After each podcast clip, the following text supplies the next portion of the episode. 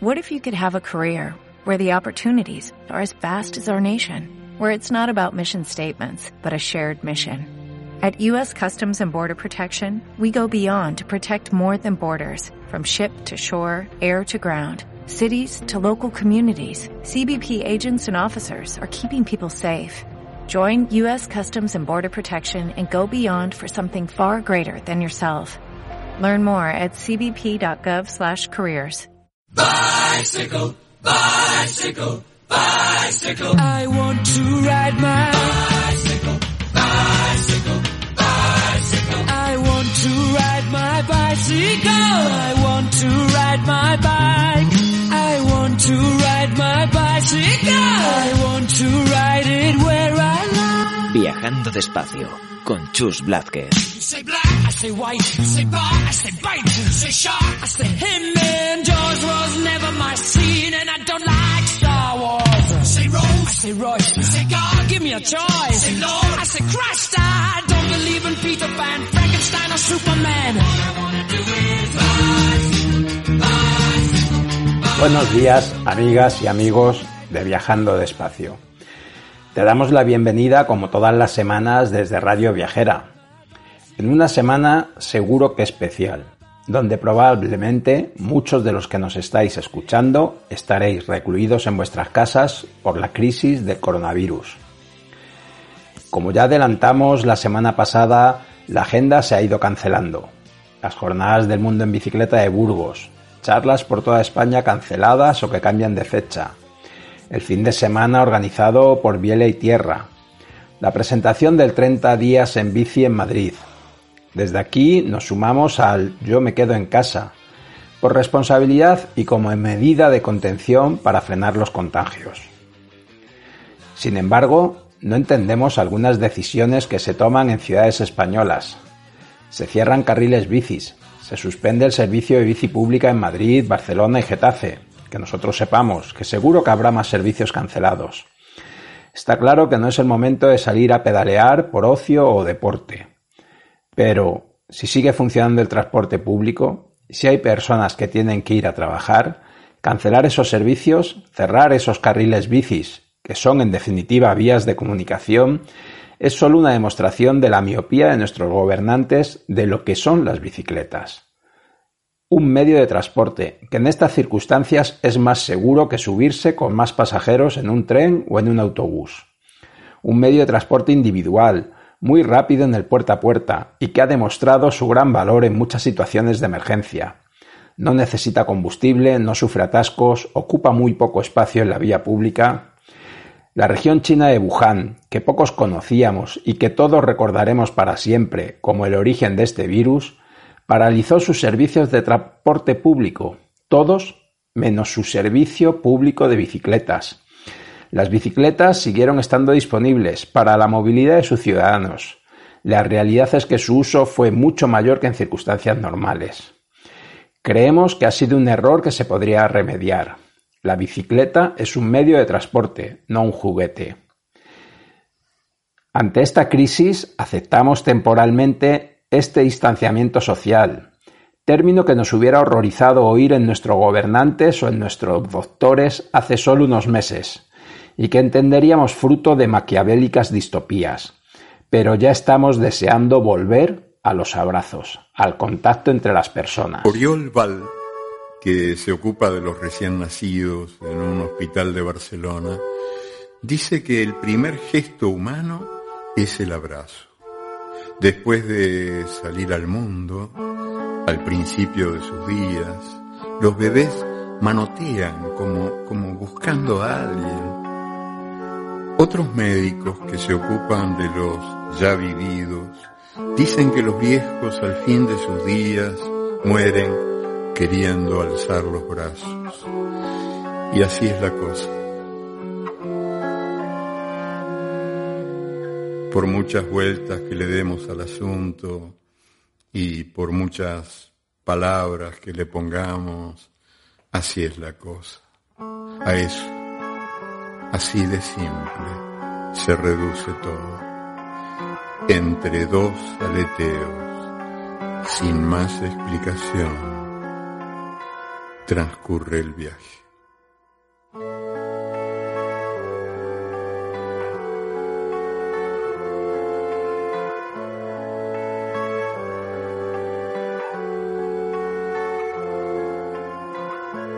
Y ahora los invito a caminar por la calle 13.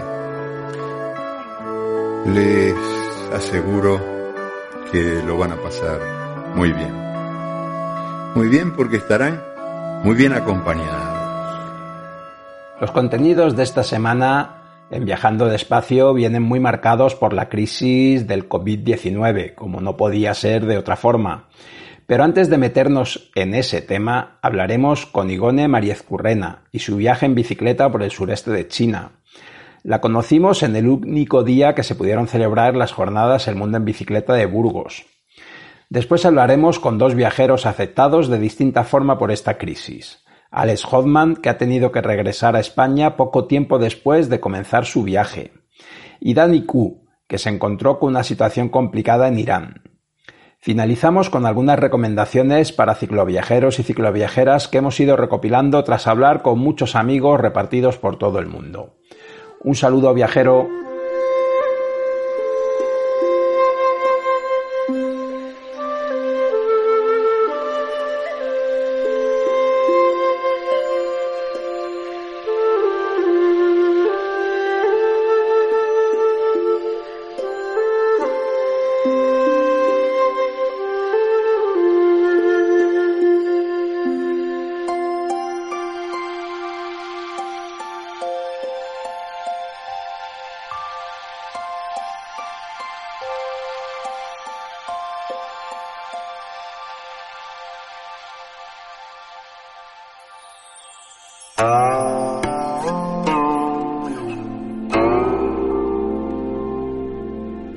Esta semana comenzamos el programa con Igone Mariezcurrena y su viaje en bicicleta por el sureste de China, en los bordes del Tíbet, a la que conocimos en las jornadas El Mundo en Bicicleta en Burgos. Buenos días, Igone. Hola, Chus, ¿qué tal? Muy bien, encantados de saludarte y con muchas ganas de que nos cuentes y les cuentes a, tus, a nuestros oyentes cómo fue tu viaje. Pero lo primero de todo, empezar Igone, te podemos preguntar, nosotros ya te oímos en Burgos, ya conocemos algunas cosas que contaste allí, pero por favor, preséntate tú para los oyentes de Viajando Despacio. Vale, bueno, pues como decías, eh, me llamo Igone, tengo 34 años, resido en Donosti, aunque lo cierto es que soy un poco nómada y soy periodista, también licenciada en antropología y bueno, yo creo que aplico un poco la mirada social en todo lo que hago, tanto en mi ámbito profesional como en mi vida personal y, bueno, en la manera de vivir la vida en, general, ¿no? Y bueno, creo que este viaje en bicicleta, que por cierto es el primero que hacía así sola, lejos y en bicicleta, porque sí que había viajado sola, había viajado lejos, había viajado en bicicleta pero hasta el momento no habían concurrido los tres factores. Y como te decía, pues este viaje también lo, lo enfoqué y lo viví un poco de esa manera, ¿no? Desde lo social, desde lo antropológico, aunque también, ya tendremos tiempo de comentarlo, fue un reto físico y deportivo, la verdad que, increíble y lo viví con, con mucha pasión y así es como lo recuerdo ahora también. Yo me quedaba, me, quedé con ganas de preguntar el otro día que, hay que reconocer que las jornadas de Burgos siempre es un siempre es un escenario impresionante con tantísima gente escuchando. El por qué elegiste esta zona del mundo en concreto para tu viaje. Pues eh, mira, lo primero de todo fueron las ganas de hacer un viaje de este tipo, ¿no? Y a mí en concreto me inspiró una familia, ellos se llaman Andoni Rodelgo y Alice Goffard, eh, no sé si los conocéis. Sí, sí, sí, les conocemos. Porque son grandes conocidos en este mundillo. Y bueno, como la gente que aquel día fue a escucharme a mí a Burgos, pues yo fui en una ocasión a escucharles y me maravilló. Siete años viajando por el mundo, tuvieron dos hijos prácticamente en ruta, y aluciné, ¿no? Con lo que contaban. Entonces, bueno, quise conocerlos y fui en una ocasión a su casa, me presenté allí con una tarta incluso y charlamos tranquilamente y les dije, pues, pues que me apetecía muchísimo hacer algo en este título, pero que también reconocía tener algunos miedos, algunos fantasmas, ¿no? Incluso por ser chica, que era algo que, joder, me, fastidiaba mucho reconocerlo, ¿no? Y bueno, fue sobre todo Alice la que me animó y me dijo que fuera esos miedos, que, que hay que lanzarse y que una vez te pones en marcha, pues todo fluye, ¿no? Y bueno, me preguntaron un poco también por mis filias, por decirlo de alguna manera, y yo les comenté pues que, que soy periodista, que me, que me encanta escuchar historias y poder contarlas, que, que me encanta el trato con gente lo más ajena posible a, a nuestro mundo occidental por saber de ellos y sobre todo porque me suele servir también para saber más sobre mí, es decir, cuando te, te construyen todo lo que tú das por sentado, pues es cuando empiezas a conocerte un poco también a ti misma. Y bueno, les dije también que, que me gusta mucho el deporte y tal, entonces me dijeron que mi destino era este, que Yunnan y Sichuan, estas dos provincias de China, eran el destino perfecto para mí porque combinaban un poco pues el paisaje alpino, el Himalaya y, y bueno, pues la, la, la, gente tibetana por un lado y otras muchísimas etnias y culturas minoritarias del país. Y la verdad que, que dieron, ¿eh? En, acertaron de, de pleno. Eh, el viaje parecía a medida para mí y, lo disfruté muchísimo.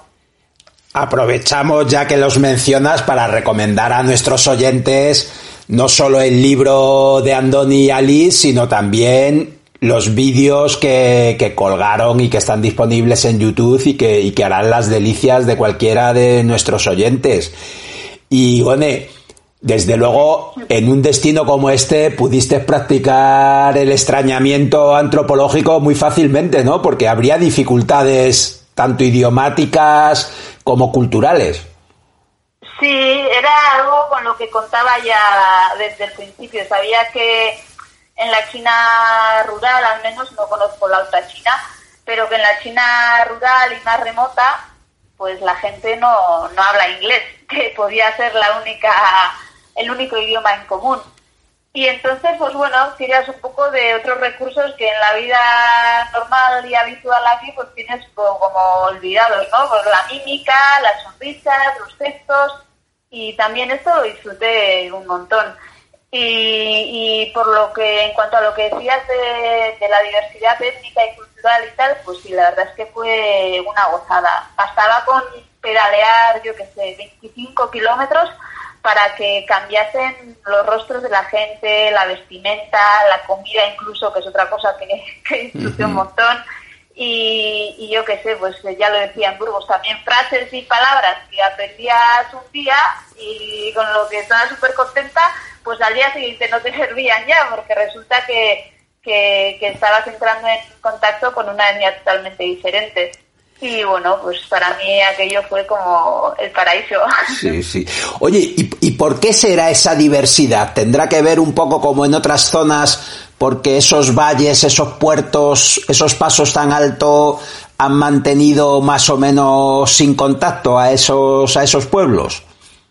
Exacto, sí, eh, las comunicaciones y eso que ahora las carreteras llegan prácticamente a, a cualquier sitio y es otra de las ventajas por cierto, aprovecho para decirlo que presenta este viaje y este destino. ¿eh? Las carreteras en China son comodísimas, incluso para pedalear, trazan los puertos de montaña con setas o con ejes muy, muy, muy amplias y, y bueno, aunque son grandes desniveles, pues se pueden remontar con, con facilidad. Pero como decías, pues es gente que durante todo este tiempo, hasta hace poco, pues ha vivido completamente aislada del resto del mundo, ¿no? Y, por eso han guardado su identidad, su cultura, su idioma y es algo que yo valoro mucho. Y la verdad que tanto para este viaje como para otros que hago, sea por motivación profesional o, como puro ocio, pues sí que suelo elegir parajes y, pueblos y zonas un poco alejadas y, y, montañosas así puede ser porque es una garantía de, de encontrarte gente pues menos contaminada con lo que nosotros conocemos ya. Me gustó mucho también cómo afrontaste, si contaste en Burgos, ese quitarle importancia a la falta de experiencia o al no necesitar una forma física especial para enfrentar un viaje como este. Claro. Hombre, un viaje empieza cuando ya cuando te pones a pensar en ello, a, prepararte, a buscar información.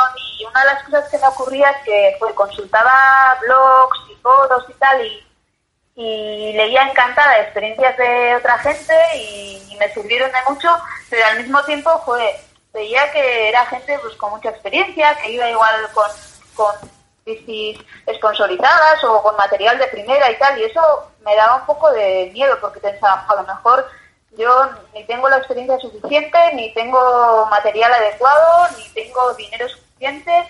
Y bueno, estos miedos fueron miedos que compartí, como te decía antes, con, con Andoni y con Alice, y ellos de alguna manera me quitaron todo eso de la cabeza y me dijeron, mira, Igonen, lo que hace falta es ganas, determinación y que realmente esto lo vivas como un sueño o como, no tanto un reto, pero sí algo que te ilusione y te ponga en marcha. Y, todo lo demás vendrá. No hace falta ni que tengas la mejor bicicleta del mercado.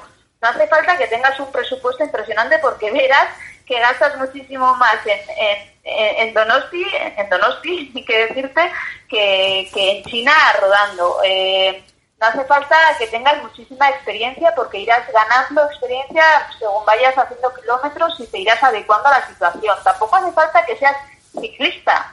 Hombre, si no haces nada, nada, nada de actividad, pues se te hará más duro que si, que si llevas ya un bagaje ¿no? de actividad física, pero no hace falta que seas experta en, en ciclismo. Y bueno, así es como me animé y es como yo pretendo también animar al resto de la gente.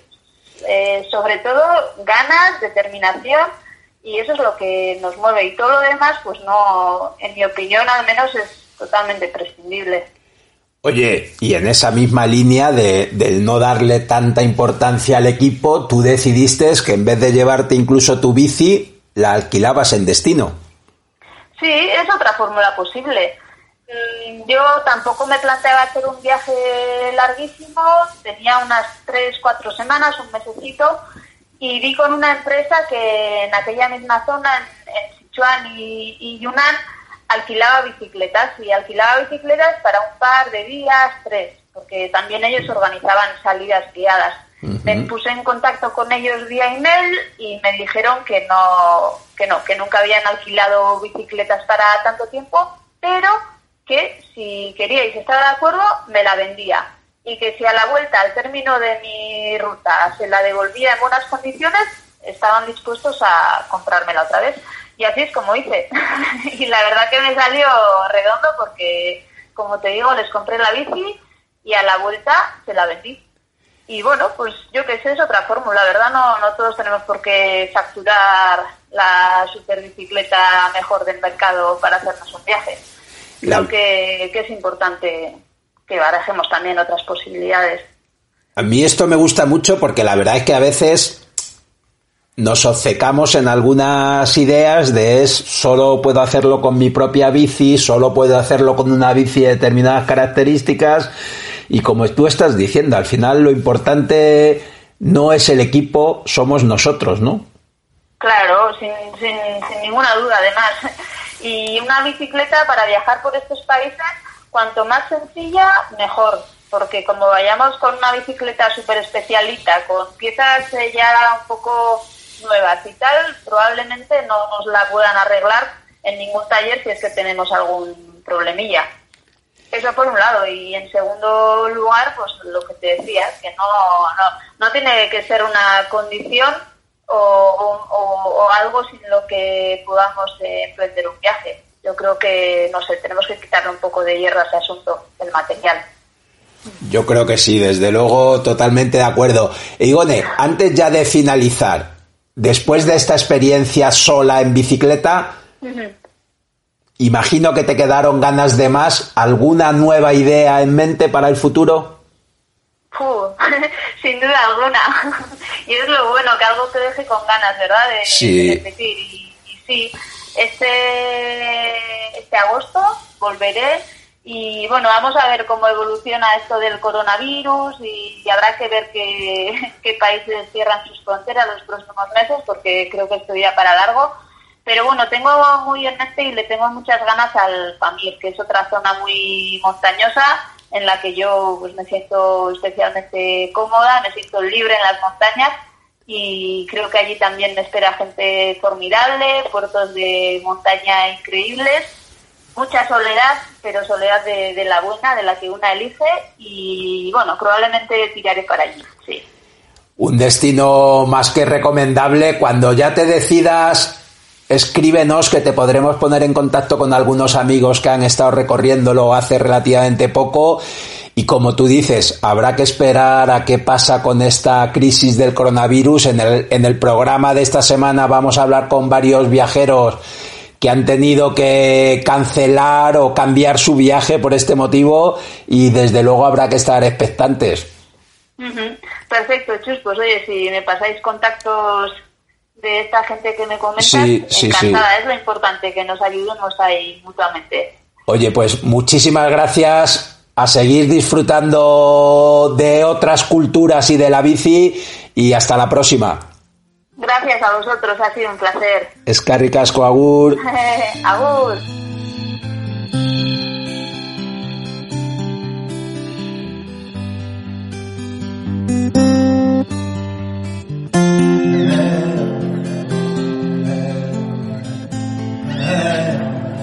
Hace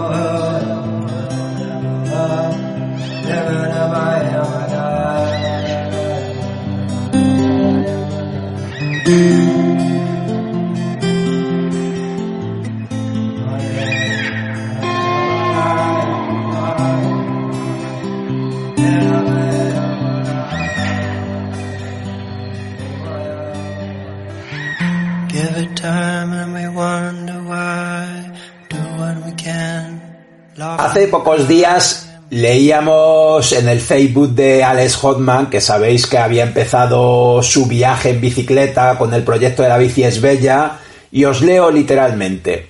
El viaje en bici a India más corto de la historia. Tras solo 10 días de viaje, decido volver a casa por la situación creada por el coronavirus. Buenos días, Alex. Buenos días, Chus, ¿cómo estamos? Pues hablábamos antes de empezar a grabar la entrevista, estamos bien, pero estamos envueltos en un mar de dudas, ¿no? Y imagino que esto fue lo que te pasó a ti también a poco de empezar el viaje. Sí, sí, claro, yo me fui con la idea de eso, ¿no? De bueno, cuando llegué a Italia, que era lo que estaba así como mayor foco de, de virus este, eh, digo, cuando llegué a Italia estaba ya todo solucionado, ¿no? Y que vaya, en, en pocos días me empezaron a llegar eso de noticias, ¿no? De que estaba todo mucho más complicado ya en casi todo el mundo. Y entonces, eso, pues un poco antes de tomar la decisión ya era como desmotivador, ¿no? Seguir pedaleando hacia, hacia Italia con incertidumbre de, de no saber si podía atravesar la frontera, si no. Y bueno, pues si llego a Italia y no puedo continuar por Italia, pues yo qué sé, me voy por Suiza o cambio del destino, ¿sabes? Como no tengo problema, pues, cambio, de, cambio de destino y ya está, ¿sabes? Pero luego ya viendo cómo estaba todo el panorama, empecé a pensar que, tendría que, que posponer el viaje, ¿no? No cancelarlo, sino posponerlo. La verdad es que, claro, esta misma situación, luego vamos a hablar con Dani Q, que a ellos les pilló la situación en Irán y tuvieron que salir rápidamente del país y al final han tenido que regresar a España. Pero como te decía, nos llegan noticias de América, de Asia, viajeros que están en países donde se les agota la visa, no saben si van a poder salir, vuelos que se cancelan. La verdad es que esto también nos devuelve a una perspectiva más humana, ¿no? De que no podemos hacer todo lo que queramos y que quizá esa movilidad que, que creíamos que lo podía pasar todo no es tan cierta, ¿no? Sí, en realidad quizás no somos tan libres como pensamos, ¿no? Quizás sí que hemos gozado de un, cierto movimiento así, pero ya está viendo que, no todo depende de nosotros, ¿no? En, nuestra voluntad. Y bueno, eh, no sé si hay que resignarse o hay que luchar por nuestros derechos, eh, no sé, cada uno que haga lo que considere, ¿no? Yo ahora mismo lo que estoy haciendo es aceptar la situación, aceptar que desde, desde mi persona no puedo hacer mucho por, por seguir con mis sueños eh, en ese sentido, entonces lo que estoy haciendo es aceptando y esperando a ver si esto acaba pronto y, poder volver a empezar a pedalear. Sí, sí, sí. Porque en definitiva, y, y también lo hablábamos, todo pasará, ¿no? No llevará más o menos tiempo, pero, pero como cualquier crisis, todas pasan y los sueños y los valores siempre están ahí. Sí, bueno, estos días te llega mucha información, ¿no? De mucho tipo, ¿no? Que si esto es todo un complot, que si es un montaje, que si están haciendo no sé qué, ¿no? Eh, pero yo sí que pienso que, como tú dices, ¿no? Que todo pasa, ¿no? Nada permanece y esto es una cosa más que también va a quedar atrás y espero que cuanto antes mejor podamos cada uno recuperar nuestras vidas, ¿no? Cada uno que pueda recuperar su normalidad.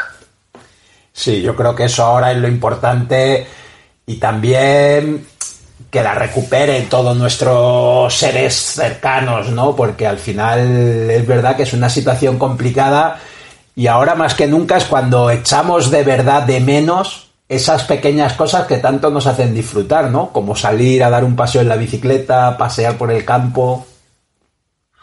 Sí, mira, yo cuando, cuando volví de... Estaba, yo estaba por Narbona, cerca de Narbona, y bueno, tuve la suerte, ¿no? De, de poder volver rápido, cogí un tren y me planté aquí en un par de, en unas cuantas, unas cuantas horas. No como otra gente que está a lo mejor por Grecia y eso y lo tiene más complicado. Eh, también hay gente por Bosnia que me están intentando devolver y lo tienen también un poco, un poco más, más complicado. Yo tuve la suerte de volver rápido y al llegar a casa, claro, llegué a casa de mi madre y la mujer al día de hoy no me pegado un abrazo, ¿sabes? Y entonces es eso, ¿no? Es valorar lo que teníamos, lo que tenemos y ser conscientes de que cuando nos, nos lo quitan por lo que sea, es echa de menos, ¿no? Por ejemplo, un abrazo, ¿no? Algo tan sencillo como abrazar a, a un ser querido, pues yo estos días lo he hecho mucho en falta, ¿no? O poder salir a dar una vuelta a la calle, tomando un, un café en un bar con un amigo, eso son cosas del día a día que siempre están ahí, y como están ahí, no se prestan atención, ¿no? Hasta que faltan, ¿no? Entonces, valorar lo que tenemos, lo que somos, a nuestra gente que tenemos a nuestro alrededor, yo creo que es una buena lección, ¿no? Totalmente, totalmente de acuerdo. Oye, y Alex, ¿cómo, cómo lo estaban viviendo en Francia? ¿Cómo, ¿Cómo veían ellos la situación? Ellos que han ido un poco por detrás de nosotros a la hora de tomar medidas, me refiero detrás de, de lo que ha hecho el gobierno español. Sí, pues yo, iba por sitios que estaban bastante, bastante solitarios, entonces no sé si era porque, porque eran, sea, primero por zonas de montaña que no había mucha gente, y luego por zonas de la costa, que a no ser época de verano, pues no estaba muy en auge, pero no sé si era por eso o era por el tema este, pero luego yo, por ejemplo, en las ciudades y demás, en Arbona, por ejemplo, yo vi una relativa normalidad. Sí que fue luego al coger el tren, ya acercarme a, a, a Portbou y demás, cuando empecé ya a ver menos gente, gente con mascarillas, pero por Francia yo no, no notaba nada en ese sentido, ¿no? Incluso le hablaba la gente que estaba viajando en India, ah, qué bien, qué bien, y como que no me decía nada, pero el coronavirus, ¿no? ¿Sabes? Como que esos días, esos días no, no noté nada así fuera de lo común, ¿no? La verdad es que tampoco nos debería sorprender porque, y lo hablábamos también al principio, nosotros aquí en Madrid hasta hace cuatro días estábamos alarmados por lo que iban diciendo, pero todavía el mensaje no era del alcance que tenemos ahora, ¿no? Y todavía estábamos haciendo prácticamente una vida normal. Acababan de cerrar los colegios, pero, pero no notábamos mucho más cambio. Eso es, sí. eh, eh, a mí me pilló eso como todo muy de repente, ¿no? Yo me fui también con la información de esto de esta coronavirus, pero no pensaba que en tan poco tiempo fuera a cambiar tan drásticamente la cierta situación, ¿no? Y entonces me empecé a informar, empecé a hablar con otros, otros viajeros, empecé a, a recibir WhatsApp de audio de, de ciclistas de Italia, aconsejándome que no fuera para allá, y, y entonces fue cuando empecé a ver un poco la magnitud del, del tema, ¿no? Y empecé también a mirar por internet la situación de Francia y vi, leí que también iban a cerrar escuelas y demás. Entonces dije, esto va a empezar siendo como, como como en España, ¿no? Que van a empezar a cerrar los negocios, van a empezar a cerrar todo y van a prohibir circular por ahí en breve. Entonces quedarme aquí a que sea acampado esperando, esperando a qué, cuánto tiempo y dónde, ¿no? No me da dónde me quedo yo aquí, yo qué sé, un mes, dos semanas, lo que, lo que sea, ¿no? Entonces, por eso creo que lo más sensato era, era volver. Y sí, la situación en Francia ahora mismo, pues creo que también está un poco ya como aquí, no, no, no me informo mucho, pero creo que, que también ya han cerrado ya, digamos, la circulación ¿no? a, la a la población. La verdad es que a mí esta mañana me llegaban también mensajes desde América Latina que se han ido cerrando las casas de ciclistas, Argentina ha cerrado sus parques nacionales, o sea que verdaderamente estamos viviendo una situación que, que no habíamos vivido nunca, ¿no? Un impacto tan global realmente sorprendente. Pero sí, es que es algo, es algo mundial, ¿no? O sea, esto es una magnitud que a mí se me escapa, ¿no? De, de la cabeza, ¿no? Es como, wow, que no solamente a nivel local, a nivel europeo, o sea, a nivel, a nivel mundial, ¿no? Y ahora eh, por América aún hay un poco así todavía, pero yo creo que esto va a alcanzar enseguida, ¿no? O sea, ya, ya se ha alcanzado, pero creo que va a tomar más magnitud todavía, ¿no? De la que tiene ya. Desde luego, desde luego que sí. Bueno, Alex, uno se va para hacer un viaje largo y vuelve a los 10 días. Eso también es una sensación extraña, ¿no? Pues sí, la verdad que sí, eh, pero bueno, yo me lo, me lo tomo con filosofía. Pues mira, ha sido, ha sido unos 10 días que he tenido de, libertad, ¿no? De poder sentir el viento en la cara mientras pedaleo. No me queda otra que aceptarlo, ¿no? Pero bueno, sí que siempre te queda ese resquemor, ¿no? Y de, ahora que había, me había lanzado por fin a la aventura, ahora tengo que volverme. Pero bueno, fueron unos 10 días, la verdad que muy, muy agradables. Conocí gente maravillosa y contento de poder haber tenido esa corta pero intensa experiencia, ¿no? Pero bueno, sí que me quedo con ganas de, de, continuar, así que en cuanto, en cuanto se pueda, volveremos. Pues lo dejamos ahí, dejamos ese mensaje positivo que yo creo que es el que tenemos que reforzar ahora. Esto pasará y cuando pase recuperaremos esas cosas que queremos hacer, que queremos seguir haciendo, esos sueños que tenemos y te acompañaremos en el tuyo, Alex. La vida es bella. Ese viaje desde Barcelona hasta Varanasi, que, que nos encanta el proyecto, que nos encanta la idea y que te deseamos que puedas reemprender el viaje lo antes posible. Muchísimas gracias. Pues Chus, muchas gracias a vosotros, a dejando el espacio por, por este espacio. Vale, muchas gracias. Un abrazo, hasta pronto. Un abrazo, chao. Porque vos se nota que no me querés y yo me dedico al alcohol.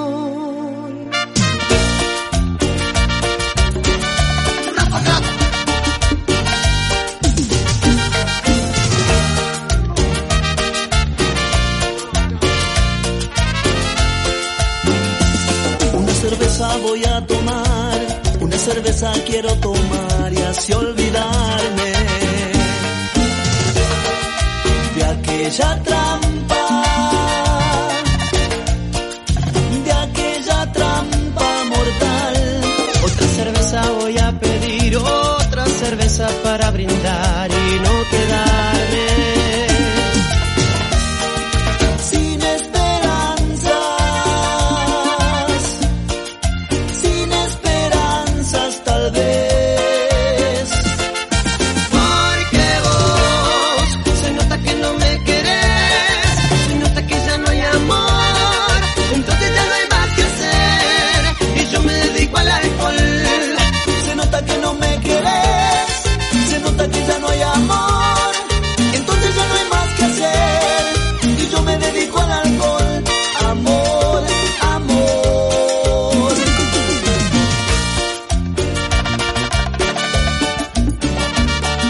Viajando despacio tiene la fortuna de tener al otro lado del teléfono a Dani Q. Vivir en bicicleta. Desde febrero del 2014 viajando en bici. Buenos días, Dani. ¿Qué tal? ¿Qué tal, Chus? Un placer saludarte. ¿Cómo estás? Un placer para nosotros también. Y, y cuéntales, cuéntales a nuestros oyentes quién es Dani Q, qué es vivir en bicicleta. Bueno, pues Dani Q es un joven eh, normal, bueno, ahora ya no tan joven, más joven cuando salió hace seis años, un ingeniero informático que un determinado día decidió dejar un poco esa vida más rutinaria que tenía por una aventura que, que nunca pensó dónde podría llegar y que me ha hasta el día de hoy, eh, viajando por el mundo en bicicleta. Y viajando por muchísimos lugares distintos, contándolo durante todo el viaje, ofreciendo mucha información práctica para animar a otros a, a salir a viajar, que eso es algo que a nosotros nos encanta. Bueno, de alguna forma sí tenía ese punto de ser informático quizás y, y haber nacido en esa era digital para compartir un poco estas andanzas. Y, y, bueno, muchos lugares igual tampoco demasiados, ¿no? Porque he ido muy lento, disfrutando de cada lugar, eh, sobre todo de América, en la que he pasado cinco años de esta vida y en la que me he entretenido, por así decirlo, en muchos países. Pero bueno, eso es también viajar en bicicleta, ¿no? Sí, para mí fundamentalmente es eh, hacerlo sin tener prisa y poder disfrutar de cada lugar dejándose llevar pues hasta donde le dejen a uno ya sea el tiempo de visado o, o, o lo que sea, pero sin prisa, sin una fecha de retorno. Y compartiéndolo con mucha gente en algunas ocasiones. Pues sí, la verdad que sí, yo partí solo y he viajado solo la mayoría del tiempo, seguramente, aunque quizás no, ni siquiera la mayoría, pensándolo bien, porque he ido con gente que me he encontrado en el camino, amigos, eh, pareja eventualmente que ha surgido por el camino, eh, ahora mismo viajo con una compañera, o sea, pues con eh, grupos también, o sea, con mucha gente diferente, efectivamente. Y la verdad es que cada uno de esos viajes en solitario o en grupo o en pareja seguro que tiene sus alicientes, ¿no? Los tiene, aunque yo sea pues un fan aférrimo de viajar solo, por lo que implica, porque al final pues todas las decisiones y todos los retos pasan por uno mismo y creo que es más intenso toda la aventura en sí mismo de encontrarse en un lugar remoto, en un país remoto, una cultura diferente, eh, donde uno tiene que solucionar por sí solo todos los problemas, entre comillas, que no son problemas, pero pasan por uno mismo.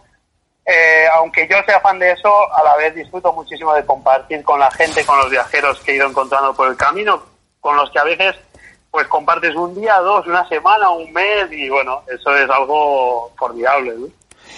Y sobre todo en algunos lugares como, como esa parte que recorriste es América, que, que empieza a ser un destino muy frecuente para cicloturistas de todo el mundo.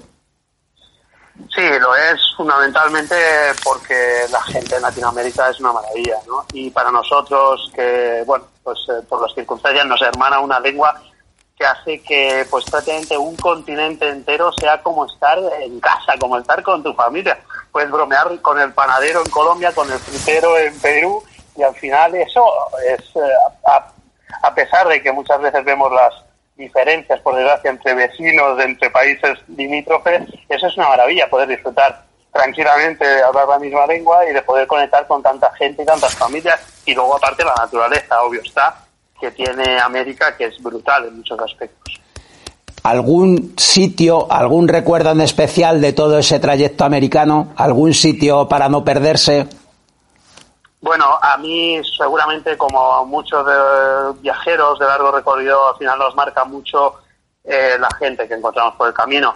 En ese sentido, en México, por ejemplo, yo pasé mucho tiempo, dejé amigos, casi familia, como en otros lugares de, Latinoamérica, como Argentina y Chile, que son de los últimos países que, en los que estuve más tiempo, pero a la vez yo que pues eh, mi pasión ha sido la montaña los últimos años, he disfrutado mucho de la naturaleza. Entonces, en ese sentido, el pedalear por toda la cordillera de los Andes, sobre todo en algunas zonas concretas de Perú o en la misma carretera austral por la Patagonia, que es incluso repetí un año volviendo a bajar un verano entero para pedalearla de nuevo, son lugares que, que no, se, no se me pueden borrar de la memoria, es imposible. Sí, la verdad es que seguro esas grandes montañas, ¿no? Al final, yo creo que a todos los viajeros, vayan buscándolas o no, al final son impactantes para todos. Ujú. Y Hablábamos, te contaba yo que este fin de semana habíamos compartido ruta con, con, unos amigos de Zaragoza y que salió a la conversación el tema de que tú estabas en Irán, de que estabas teniendo problemas, estamos todos locos ahora mismo en España con esta situación del coronavirus y yo quería preguntarte, ¿cómo afecta eso a alguien que está haciendo un viaje como el tuyo? Pues así es, de hecho pues a nosotros nos ha afectado directamente como le está afectando a muchísima gente. Al Sí, final, sí, sí. aunque pues eh, aunque no parezca o no nos influye tan directamente a algunos, pues es un tema serio que hay que tener en cuenta.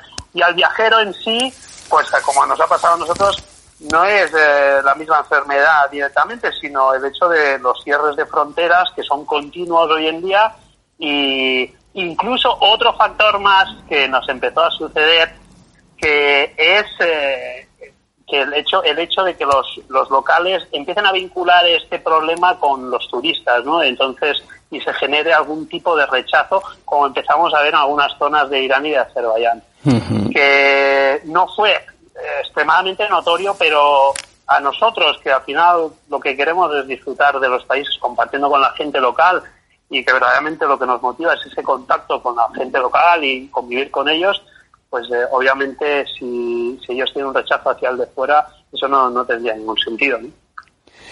Y en vuestro caso, además, ese riesgo de poderte quedar varado en un país un tiempo que no sabes cuánto va a ser.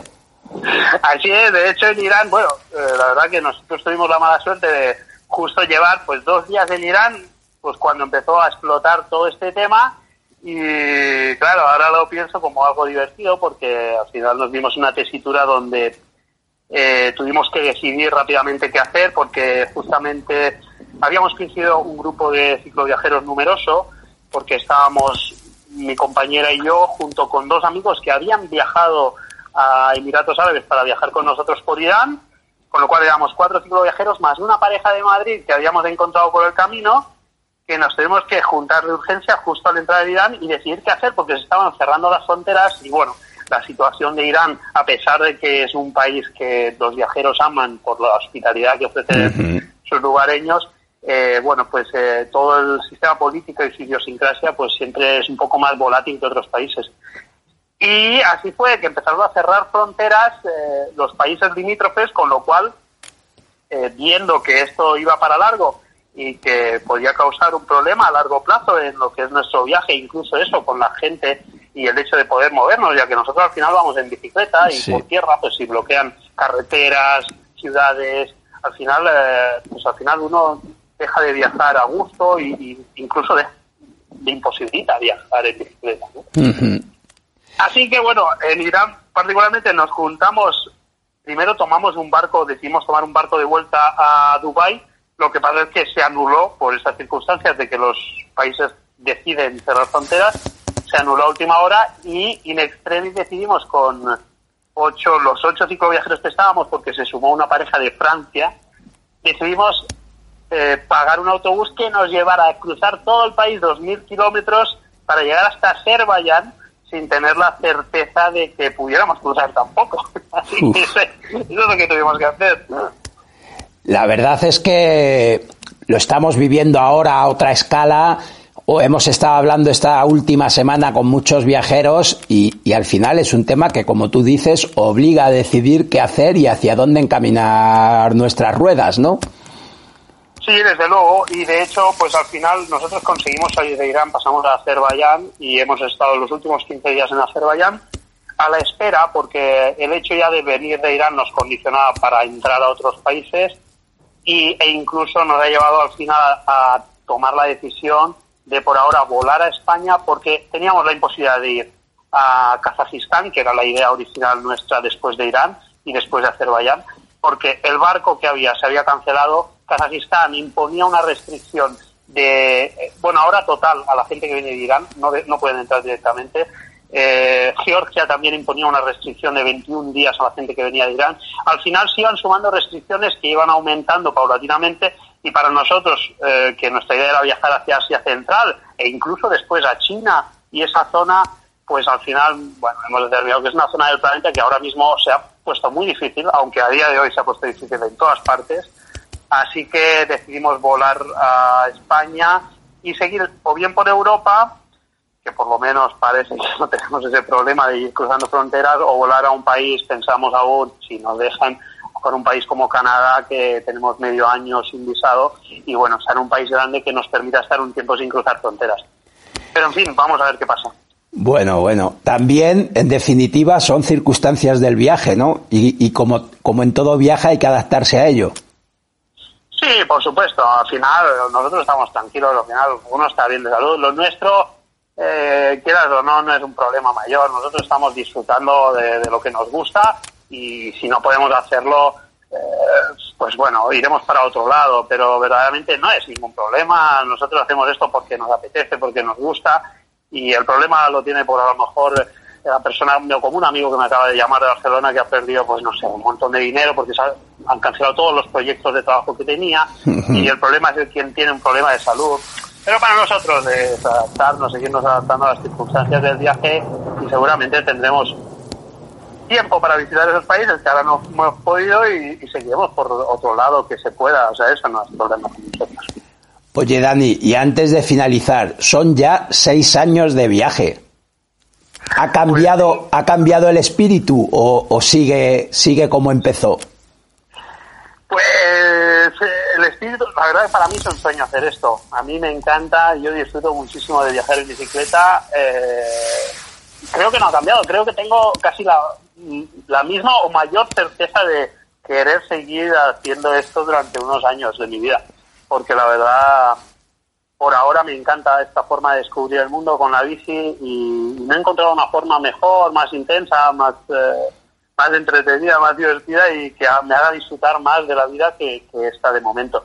Así que verdaderamente no, a pesar de que pues a veces hay alguna traba en el camino, es anécdota para, para mí porque al final yo disfruto mucho con todo esto y, y- y la idea es seguir haciéndolo durante un tiempo. Oye, pues nosotros seguiremos tu viaje porque seguro que nos hará seguir disfrutando de él. Muchísimas gracias y estaremos atentos a ver cuál es vuestro próximo destino. Así es, donde nos dejen, pero seguro que pues disfrutaremos de lo que pueda. Un gustazo poder hablar contigo, un gusto, un gusto enorme. Un abrazo y seguimos en contacto. Muchísimas gracias. Un abrazo, Chus, un abrazo. Vamos, equipo.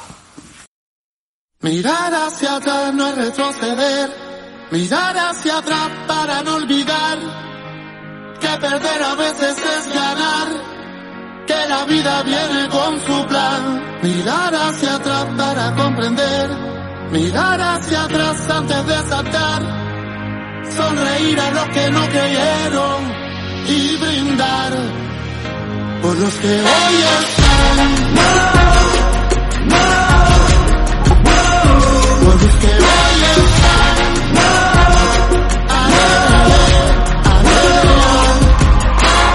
Me enseñó a ser valiente, a no temerle a nada y a saber nada contra corriente. Me enseñó que al caerse hay que levantarse, sacudirse y siempre señalar los dientes sin dolor. Con su voz dulce me dice, cuando has visto a un guerrero victorioso en la batalla con medallas y sin cicatrices, sigue fiel a tus raíces, pa' subir, nunca pises corula, te bendice hoy. no retroceder, mirar hacia atrás para no olvidar que perder a veces es ganar, que la vida viene con su plan. Mirar hacia atrás para comprender, mirar hacia atrás antes de saltar, sonreír a los que no creyeron y brindar por los que hoy están.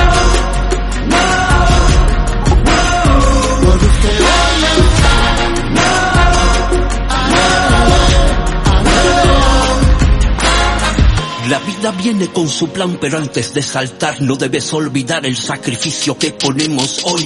Mirar atrás es comprender que con perder se ganan las batallas y la vida te regala otra salida. No fear, no pain, no drama, la verdad siempre la tuvo mamá. Mi padre dándome la clase de raíz y vida justo para nunca jamás olvidar. Mirar hacia atrás no es retroceder, mirar hacia atrás para no olvidar que perder a veces es ganar, que la vida viene con su plan. Mirar hacia atrás para comprender, mirar hacia atrás antes de saltar, sonreír a los que no creyeron y brindar por los que hoy están. Llegan noticias de muchos cicloviajeros que han tenido que cambiar su ruta y en muchos casos regresar a España por problemas relacionados con el cierre de fronteras por la crisis del coronavirus. Es el caso de Danny Q o de Alex Hodman con los que hemos podido hablar en el programa de esta semana. Muchas fronteras han cerrado y otras están próximas a hacerlo. La semana pasada ocurría en Asia y ya lo están haciendo en América. Por ejemplo, con Argentina cerrando no solo sus fronteras, sino también sus parques nacionales. Nos llegan noticias también del cierre de multitud de casas ciclistas en Sudamérica. Ayer martes, España cerraba sus fronteras terrestres. Francia hacía lo mismo y parece que se va a extender a toda la Unión Europea. En estos días se hacen especialmente útiles comunidades de apoyo a los cicloviajeros como Cicloviajeros por Sudamérica, Red de Apoyo Cicloviajero México, Soy Cicloviajera, Long Distance Cyclist, Cicloviajeros. Hay muchos más ejemplos, grupos excelentes para buscar información de cómo está la situación en distintos lugares del planeta. Contactar con viajeros que han pasado antes que tú por un determinado lugar, dónde quedarte, los trámites necesarios para hacer algunas gestiones, en definitiva, información útil para nuestro viaje. Este es un mensaje sobre todo dirigido para aquellos que todavía estáis en ruta. Si estás en ruta, evalúa en función de tu economía, de la información con la que cuentes, el tiempo de vigencia del visado en el país que te encuentres y tus posibilidades reales de mantener el viaje. Nos permitimos hacerte algunas recomendaciones después de hablar con varios cicloviajeros. Una primera opción podría ser detenerte un tiempo en un lugar seguro si consideras que ese lugar en el que estás lo es y que no vas a tener problemas de abastecimiento ni problemas con tu visa. Transitar por zonas remotas y despobladas. En este caso, ten en cuenta que en algún momento necesitarás aprovisionarte ya ha habido casos en los que algún cicloviajero nos ha comentado que no se sentía bien recibido por los locales de los lugares que transitaba. Recuerda que el miedo es libre y se extiende muy rápido. Consulta la situación de las fronteras cercanas y la posibilidad de que estén cerradas. Si una de tus opciones es volar de regreso a casa, consulta con las aerolíneas la viabilidad de ese vuelo. Todo apunta a que las restricciones van a ser aún mayores y que afectarán cada vez a más países. Si ya tienes un vuelo comprado, consulta la política que está llevando la aerolínea ante esta situación para posibles cancelaciones o cambios. Os compartimos un artículo del mundo donde puedes ver que cada compañía está tomando decisiones diferentes. Infórmate sobre la cobertura de tu seguro de viaje por si contempla la repatriación en un caso como este. Para el caso de España, el comunicado del Ministerio de Asuntos Exteriores es claro la recomendación general a la ciudadanía es evitar viajes al exterior que no sean urgentes, esenciales o imprescindibles. Incluso están llegando noticias de que las autoridades, la Guardia Civil, el SERPRONA, los agentes forestales, están haciendo que la gente que va en bicicleta por determinados lugares dé la vuelta y regrese a sus casas. Cada país está tomando sus decisiones y algunos no están permitiendo el acceso de extranjeros. Hay otros a los que sí se puede acceder, pero que avisan como Perú de un aislamiento domiciliario por un periodo de 14 días a los viajeros provenientes de España, o en zonas especialmente destinadas para ellos, como en China, que además advierten que tendrías que costear los gastos ocasionados.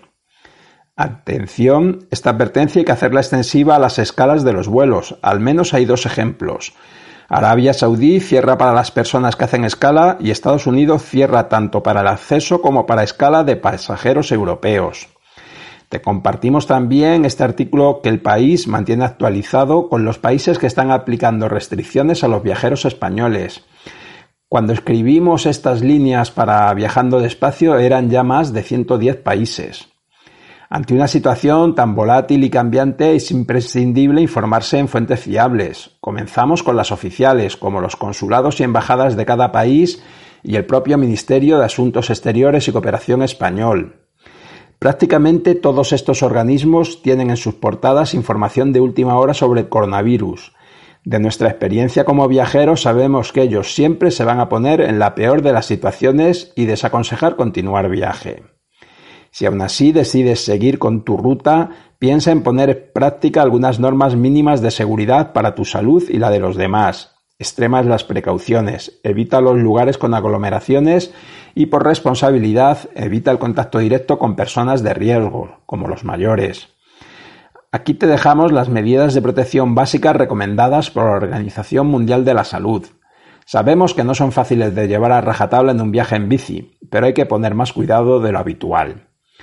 A los que estáis de viaje en bici por algún lugar de este mundo, este, este mundo nuestro tan querido, os deseamos lo mejor. Si la visa y tus provisiones te lo permiten, quizás una buena idea es quedarte acampado junto a ese lago en el que has dormido hoy, o en ese claro del bosque tan acogedor y esperar unos días antes de volver a la civilización. Y cuando vuelva, cuando vuelvas, mándanos una foto. Contacta con nosotros para contárnoslo en Viajando Despacio. Cuídate mucho. Un saludo viajero. I want to ride my bicycle. I want to ride my bicycle. I want to ride my bike. I want to ride my bicycle. I want to ride it where I like. Say white. You say bar, I say bite. You say shark, I say him. And Jaws was never my scene, and I don't like Star Como siempre, un placer compartir este tiempo de radio. Recuerda, no vamos en bici para añadir días a nuestra vida, sino para añadir vida a nuestros días. Si no te quieres perder ningún programa de Viajando Despacio, suscríbete al podcast en iVoox y por favor déjanos un comentario si te ha gustado nuestro programa. De esta forma nos ayudas a que podamos seguir llegando a más amantes de los viajes en bici. Estamos en Facebook, Twitter y esperamos tus propuestas de ruta, viajeros, tus comentarios. Si te apetece contactar con nosotros, puedes escribirnos a viajandodespacio.com. Gracias por haber llegado hasta aquí. Viajando despacio volverá la próxima semana con más rutas, más viajes y sobre todo más bicicletas. Hasta la semana que viene. Un saludo viajero y a dar pedales.